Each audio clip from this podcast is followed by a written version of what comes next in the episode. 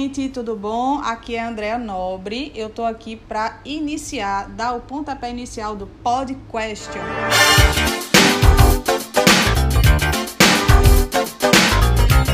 É, então, eu recebi uma pergunta que é bem recorrente, na verdade.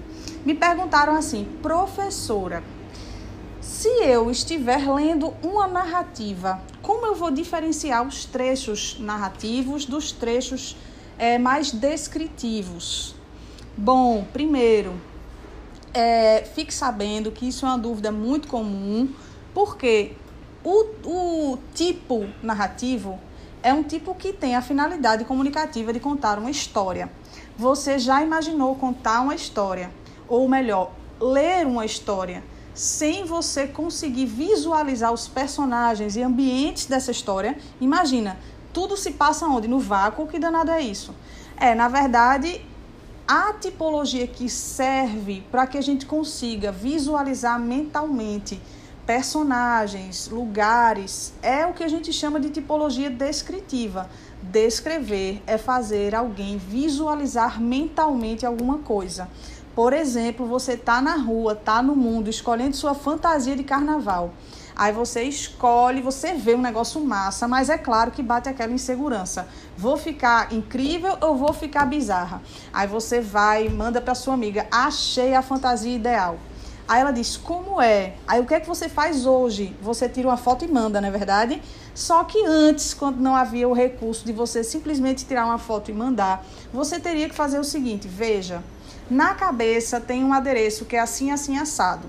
A parte de cima é assim, assim, assim. A parte de baixo é assim, assim, assim. Se você olhar de longe, você enxerga assim. Se você olhar assim, você enxerga assado. Então, o que você teria que fazer? Você teria que usar suas palavras para que ela conseguisse projetar na mente aquela fantasia que você estava tendo acesso ali, você estava vendo. É, isso é a descrição, é fazer alguém visualizar mentalmente alguma coisa. Então, perceba a utilidade disso para que uma narrativa, uma história contada, funcione bem. Você conseguiria ler, sei lá, um Harry Potter da vida sem produzir mentalmente a imagem do personagem. Entenda, a imagem não é só a aparência, é o comportamento, é a maneira como ele olha, como ele senta. Isso tudo faz parte do processo descritivo e auxilia, ajuda o processo narrativo a funcionar. Sem a descrição, a narração seria bem mais limitada do que é.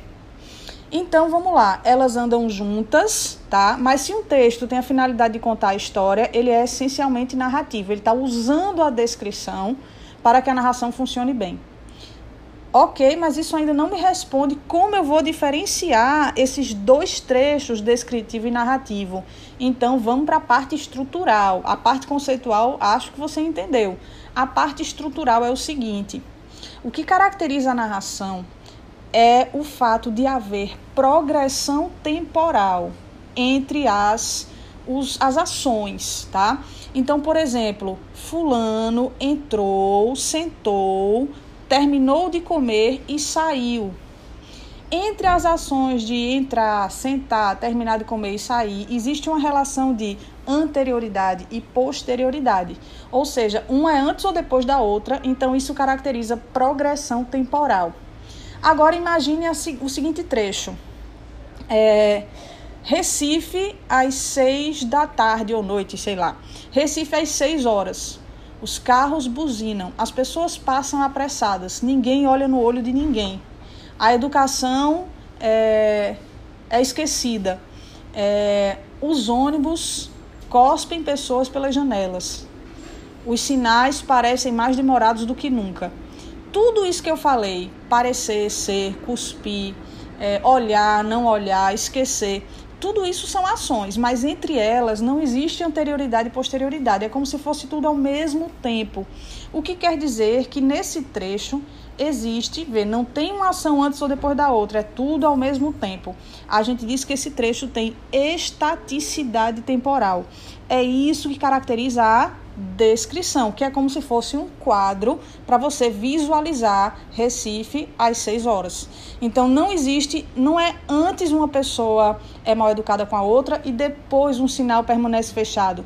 É tudo ao mesmo tempo. Nesse trecho em que não acontece, estatici, é, não acontece progressão, acontece estaticidade temporal, a gente diz que ocorre uma sequência descritiva, beleza? Só mais uma coisa estrutural.